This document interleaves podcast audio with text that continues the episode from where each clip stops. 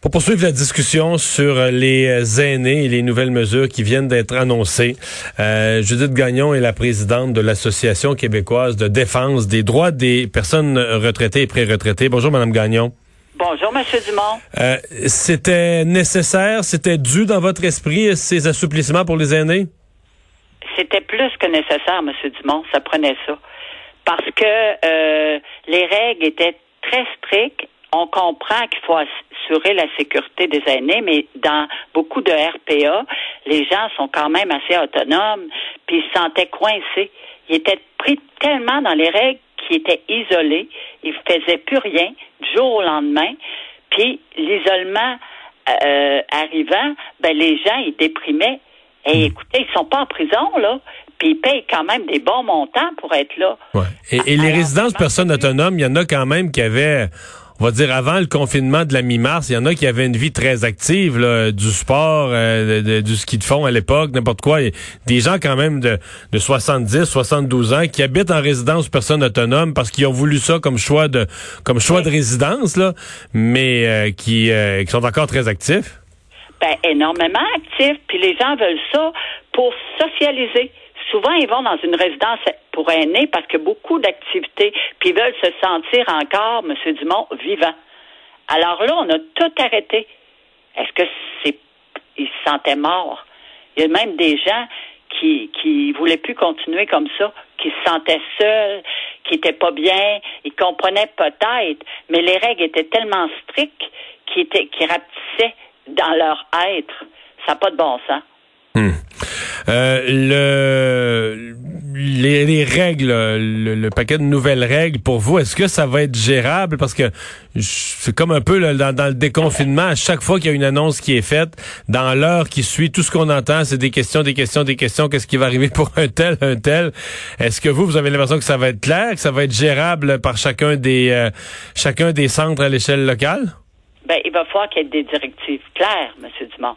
Pas juste des directives papier, qu'on leur explique, qu'on l'explique aux dirigeants de RPA, puis qu'on l'explique aussi aux résidents.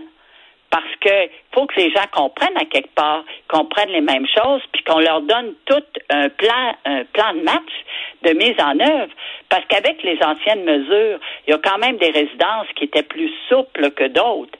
Là, avec les nouvelles règles, il faudrait pas que ce soit qu'on hmm. parle euh, sorte de langue, là, puis qu'on se comprenne plus, puis que finalement, ça tourne à rien. Il faut vraiment que la mise en œuvre soit claire, que les résidents soient accompagnés dans ça, que les résidents comprennent aussi, puis que tout le monde se sente responsable de quelque chose, parce que autrement, là, ça n'améliorera pas la situation. Quand vous dites tout le monde se sente responsable de quelque chose, il faudra que les aînés soient extrêmement disciplinés aussi, parce que on a quand même vu que quand la maladie entre à l'intérieur d'un établissement, c'est un c'est un calvaire qu'on vit là. C'est c'est très très très compliqué ensuite euh, euh, d'éviter que ça se propage. Donc euh, on veut laisser ces nouvelles libertés, mais en même temps, on veut pas que la maladie entre dans des, des résidences où vivent les aînés. Vous avez carrément raison. C'est pour ça que je dis ça en deux temps. Il faut que les propriétaires de résidences et les résidents deviennent conscients de quelque chose, M. Dumont. On vit en collectivité. Puis quand on vit en collectivité, notre situation a un impact sur les autres.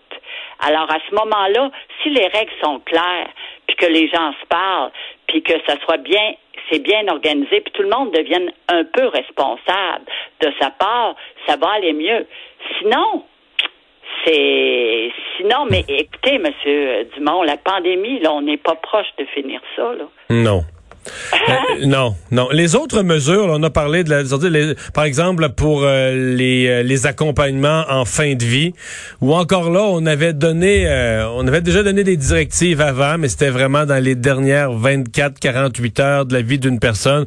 Là, on assouplit au niveau des soins palliatifs pour permettre que des personnes en fin de vie soient accompagnées, ne meurent pas seules. vous êtes favorable à ça? Beaucoup. Parce qu'écoutez, l'humain, c'est un humain. Faut pas qu'il soit. Tu sais, toute personne humaine a droit à un accompagnement au bout de sa vie. Parce que, imaginez, la, moi, je me mettais à la place des aînés qui, qui était tout seul à la fin. Imaginez l'angoisse de mourir seul. C'est déjà dur de mourir parce qu'on ne sait pas qu'est-ce qui va nous arriver.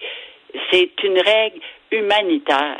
Et puis ça, moi, nous autres, on trouve que c'est extrêmement important parce qu'au-delà de tous les contrôles, au-delà de toutes les règles, on reste des personnes humaines. Puis ça, je trouve que c'est très important. Très, très contente de ça. Ben, on vous entend bien. Votre message est clair, euh, Madame Gagnon. Merci. C'est moi qui Au revoir, Judith Gagnon, la présidente de l'AQDR, l'Association québécoise de défense des droits des personnes retraitées.